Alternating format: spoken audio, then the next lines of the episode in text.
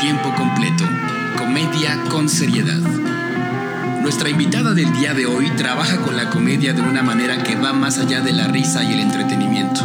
Artista multidisciplinaria y cofundadora de la compañía Punto de Quiebre, nos acompaña el día de hoy Paola García Nolasco. Yo soy Alfredo Franco y esto es Tiempo Completo.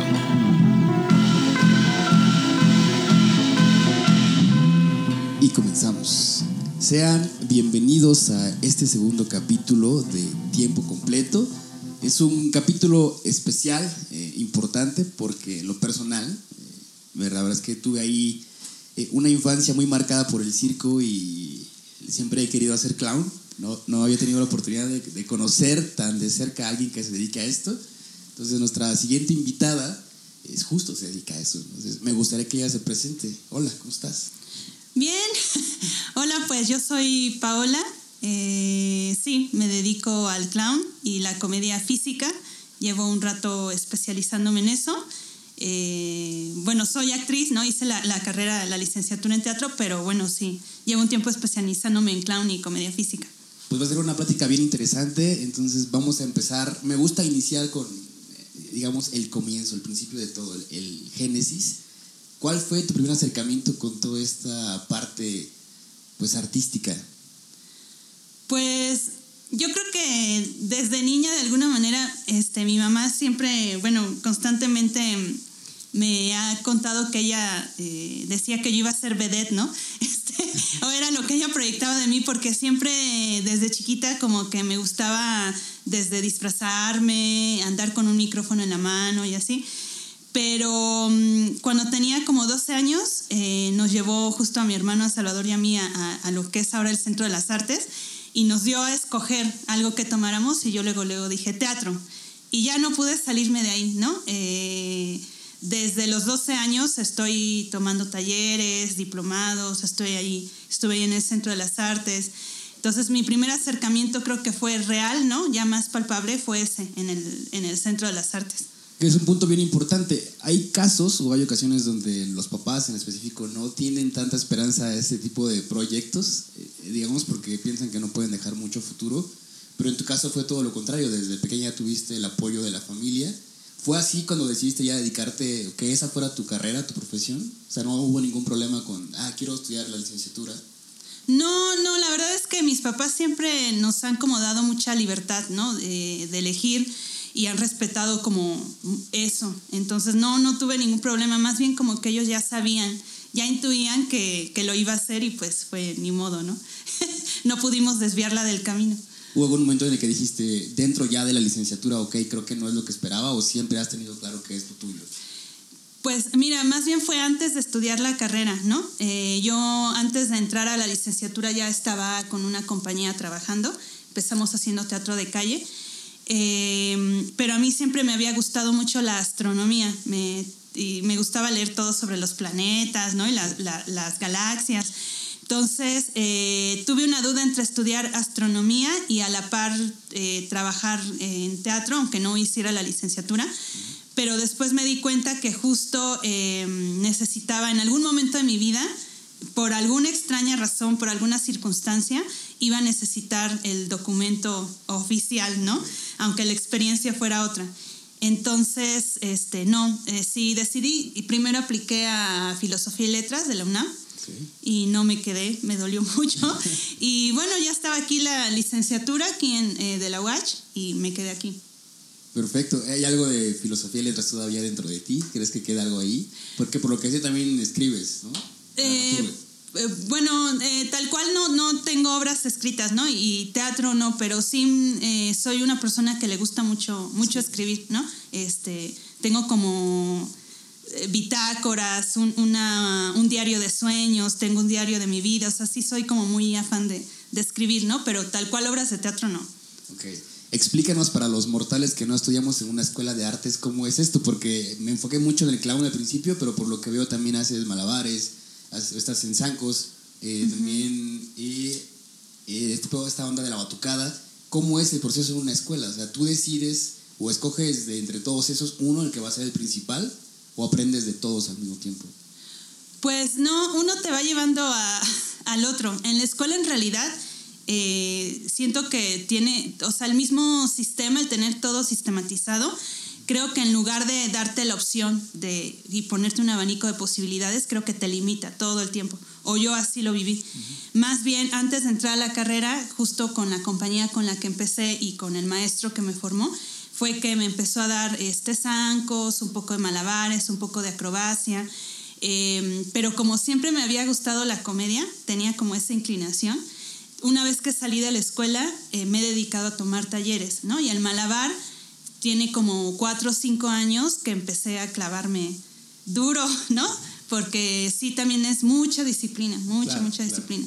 Y las percusiones también, ¿no? Una vez que tomamos un taller, decidimos implementarlo al grupo y ahora tenemos un, yo le llamo laboratorio, ¿no? Paramos ahorita por la pandemia, pero sí tenemos como, antes de la pandemia era rigurosamente una vez por semana estar trabajando sobre las percusiones y tenemos un director musical también. Eh, me da gusto que tocaras el tema de la comedia porque también es un tema que me apasiona bastante. Eh, creo que en especial las personas que se dedican a la comedia eh, tienen cierto mérito. Por ejemplo, tomamos en cuenta la música, otro tipo de expresiones, pero yo siento que es muy difícil hacer reír a la gente. Y siento que las personas que se dedican a tratar de sacar risas tienen ahí una cuestión de ansiedad oculta que tratan de sacar con esa experiencia de sacar una sonrisa puede ser terapéutico, yo siento. En tu caso, ¿sientes que te ayuda todo esto de una manera personal, expresarte así artísticamente?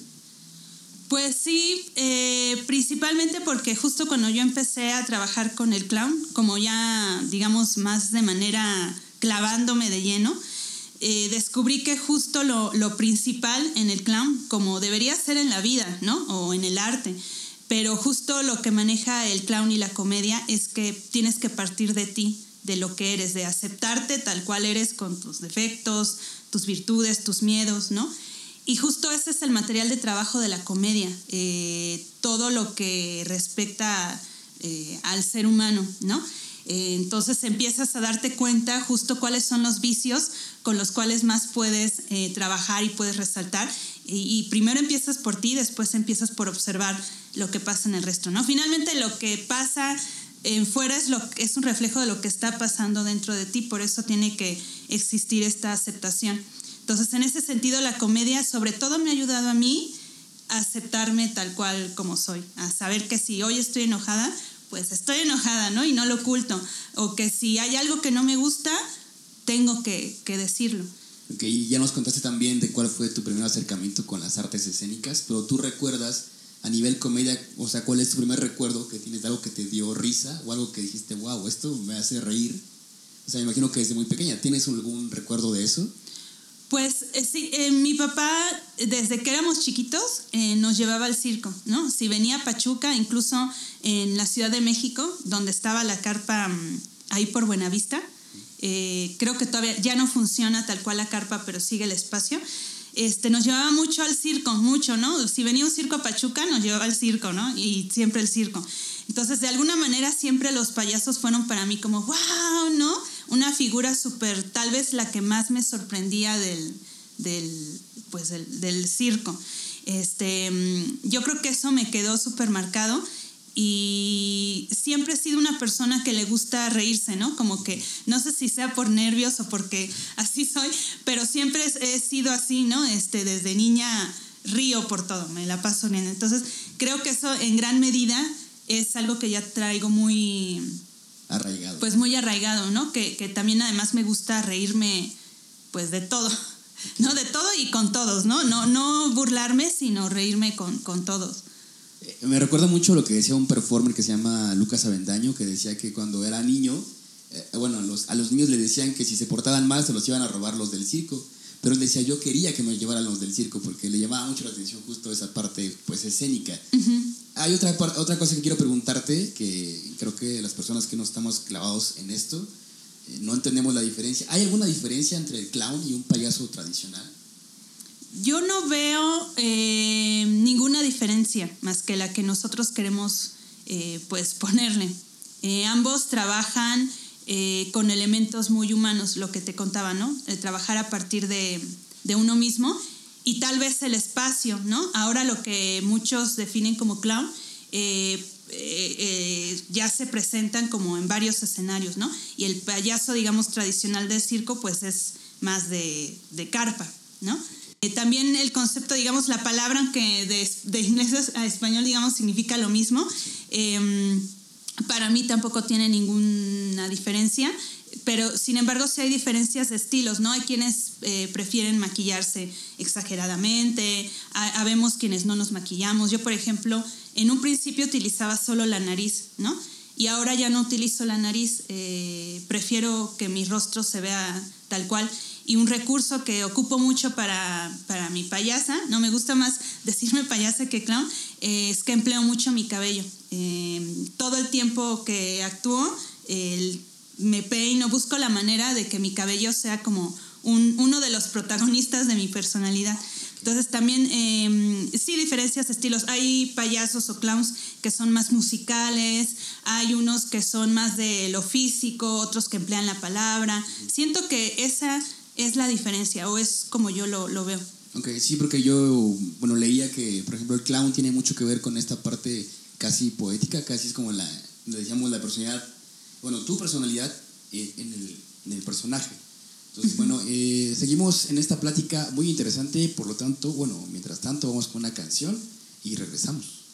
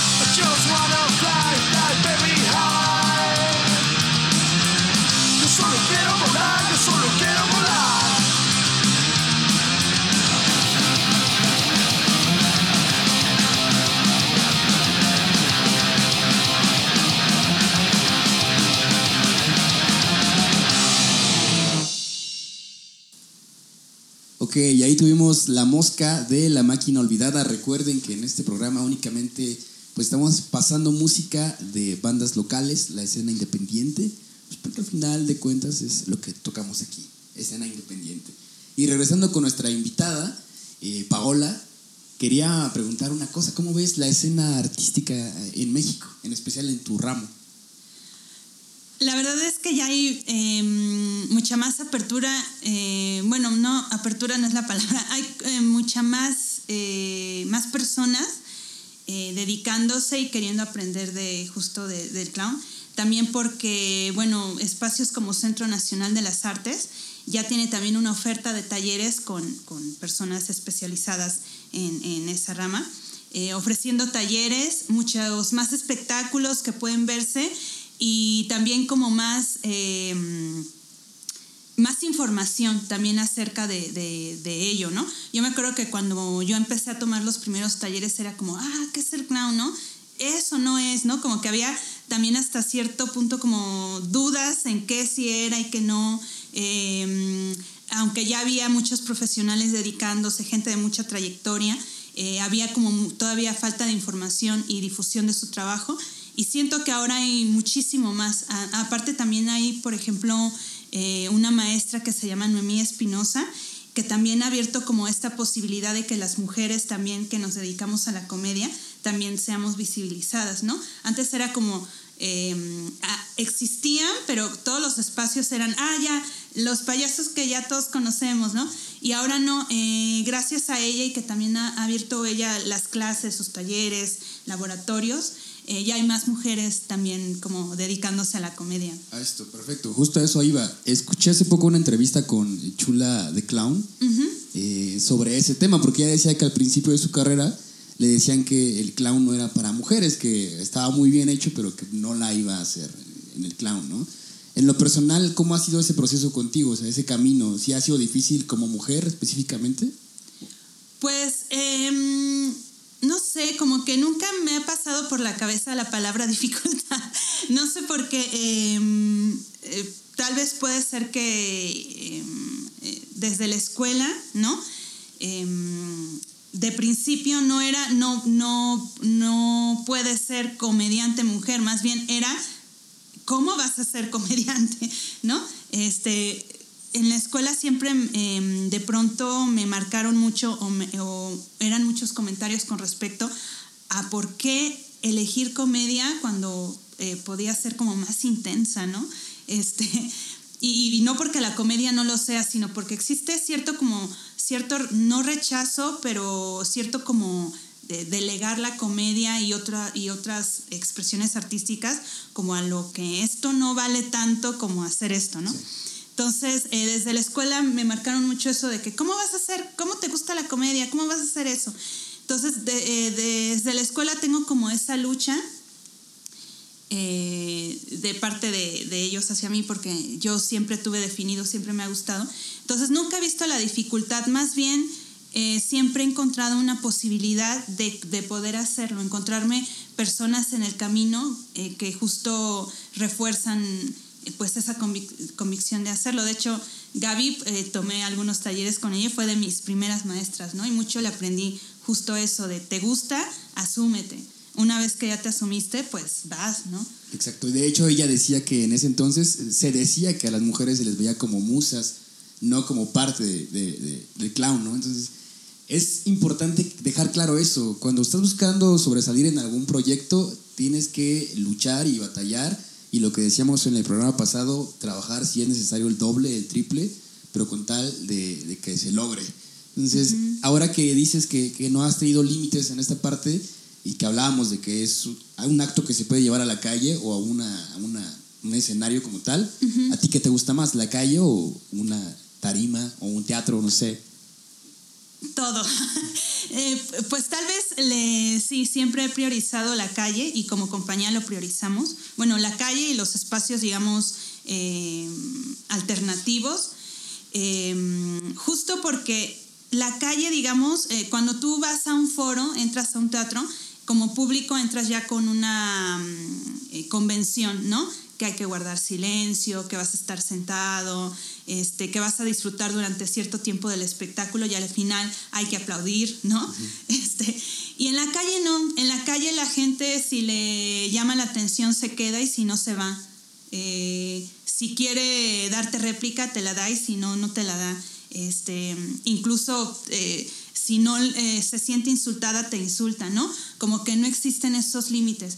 Entonces, por, eso la calle me gusta porque siento que es como más la prueba de fuego, ¿no? Justo llegas a lugares donde la gente o está contigo o no, o decide no estar contigo.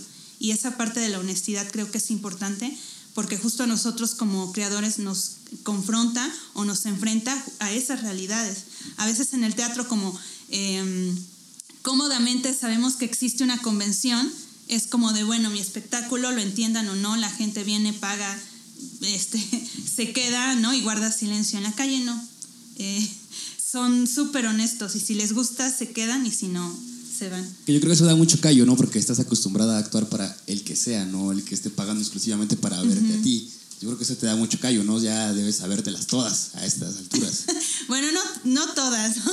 Este, pero bueno, sí te va dando como, como varias, eh, varias experiencias y sí, creo que eso es lo que me gusta de, la calle y los espacios alternativos, las escuelas, los patios de las escuelas. Ahora que, dices esto, leí que la finalidad de tu proyecto era vincular con la gente a través de tus obras. ¿Se ha logrado? ¿Sientes que se logró? Sí, em, sí. Tal vez hay momentos o ha habido experiencias en las que no, pero ha habido otras que sí. Este, sobre todo hay obras que, que eh, mueven más que otras, ¿no? Nos pasó, por ejemplo, con una obra que tenemos que es Tornasol, este, donde hablamos sobre el duelo, la pérdida, alguien que no está. En este caso, digamos, eh, eh, yo que soy la, la, que lo actúo. Al final, cuando salí de la función, este, un chico que venía de Acapulco se me acercó y me dijo que había conectado mucho porque tenía una semana que habían matado a uno de sus amigos en la calle, un malabarista y hay un momento en la obra en la que yo paso un álbum de fotos, ¿no? Justo de, la persona, en ese caso es un niño que no está. Paso las fotos y él dice que justo cuando eh, pasé el álbum de fotos, él conectó con, cuando había, le habían dado la noticia de que habían matado a su amigo y recurrió a ver las fotos que había tenido con, que se había tomado en su momento con su amigo, ¿no? Y así otras experiencias, mamás que se han acercado también al final a decir que perdieron un hijo por un aborto, este, o porque falleció, ¿no? Eh, entonces sí hay obras que conectan más, pero cuando sabes que hay alguien que ya conectó, ya dices, claro, sucede. Tiene todo el sentido porque estás entregando, como lo dijiste antes, lo más, de lo más profundo, o sea, todo de ti, y está increíble que la gente conecte con eso, o sea, debe ser gratificante como artista. Sí. Ahora ya pasando a la actualidad, eh, Punto de Quiebre en el 2004, ¿cómo inicia Punto de Quiebre? Pues eh, justo con este maestro del que te hablaba al principio, nació el proyecto como teatro de mediado. Em, y empezamos haciendo calle, ¿no? Justo con herramientas como los zancos, los malabares, la acrobacia este, y, el clown, la comedia. Entonces, em, después de un rato, Lorena y Gerardo, que son los que iniciaron este proyecto, se van a vivir a Guanajuato y eh, eh, digamos se crea de mediado Hidalgo y de mediado Guanajuato. Y, hemos, y seguimos trabajando, ¿no? Eh, nos quedamos Carlos y yo aquí en, Hidalgo, este, con todos los proyectos que, que, tenemos, pero pasa como cuando un hijo decide independizarse, ¿no? sentimos la necesidad de que habíamos evolucionado y que no tenía que ver con el nombre, sino con una necesidad de, como matar al padre simbólicamente, ¿sabes? Y decidimos poner punto de quiebre, eh, nada más cambiar el nombre, luego se queda igual. Este, la esencia es la misma, los integrantes lo mismo, eh, justo eh, por, por, esa necesidad de sentir que estábamos ya madurando, evolucionando. Y punto de quiebre, bueno, tiene que ver con esta vulnerabilidad, cómo nos asumimos nosotros como seres vulnerables que permiten tocarse todos los días por lo que viven, lo que ven, lo que son un nombre bastante simbólico entonces. Sí. Pero bueno, vamos a seguir hablando de punto de quiebre. Mientras tanto, vamos con otra canción y regresamos.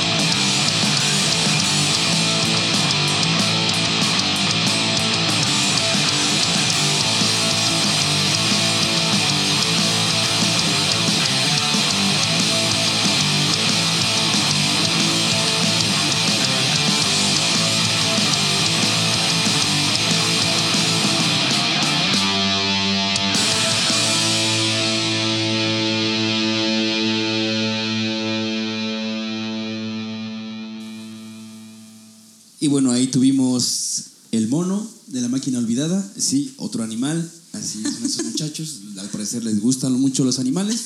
Pero bueno, seguimos con nuestra invitada y estábamos hablando de Punto de Quiebre, esta compañía multidisciplinaria. Eh, ¿Qué más tienen ahí en Punto de Quiebre, Paola? Eh, bueno, tenemos, eh, bueno, aparte de nuestros montajes que todos son de, de comedia física y, y de clown, tenemos eh, recientemente eh, también eh, empezamos a incluir los eh, malabares o bueno, manipulación, justo con la última obra que fue Ícaro, quemar las naves. Eh, y tenemos actualmente un proyecto que es de percusiones. Tenemos un ensamble de percusiones con, eh, donde integramos también algunos elementos de circo, justo como comparsa para desfiles, para inauguraciones, ¿no? Este, todo este show de, de convocar gente. Y bueno, está el laboratorio permanente, ¿no? Eh, no- nos vemos una vez por semana. Ahorita vamos a, recién después de la pandemia que tuvimos que parar, vamos a retomar otra vez el laboratorio. Tenemos un director musical que es Alonso Ávila, que es el que nos va montando los ritmos y nos está dando elementos musicales.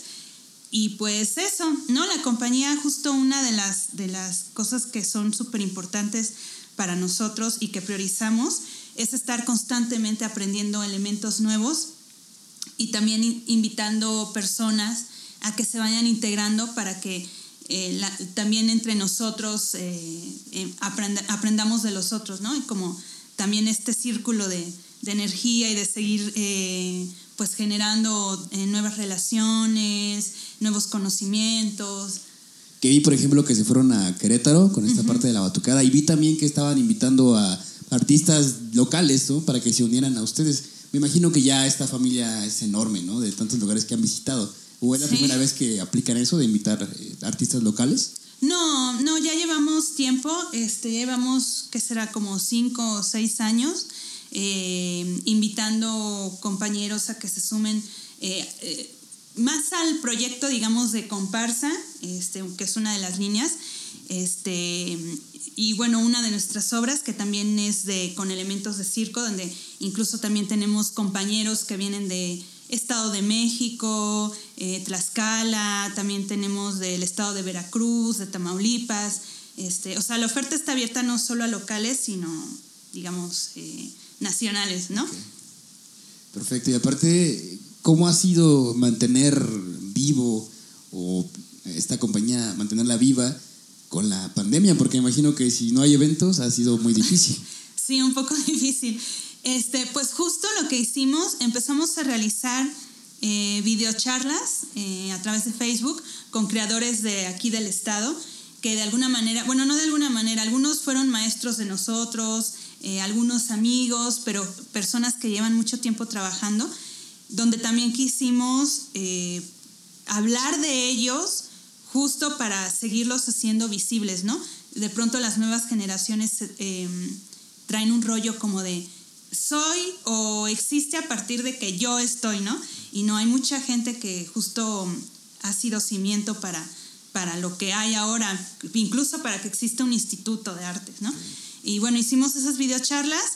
Eh, también eh, a raíz de convocatorias que salieron a nivel federal, estuvimos eh, de pronto en la escena sin público, pero también tuvimos ahí, grabamos unos videos para Contigo en la Distancia, eh, una convocatoria que ganamos de ir al teatro, una convocatoria que emitió el Centro Cultural Helénico, eh, donde también dimos función y, bueno, se transmitió la obra a escuelas, ¿no? Los niños veían en su pantalla la obra y pues así, solo de esa manera y entrenando también. Este, algo también es que cada uno de nosotros llevamos un entrenamiento de manera personal que contribuye al grupo.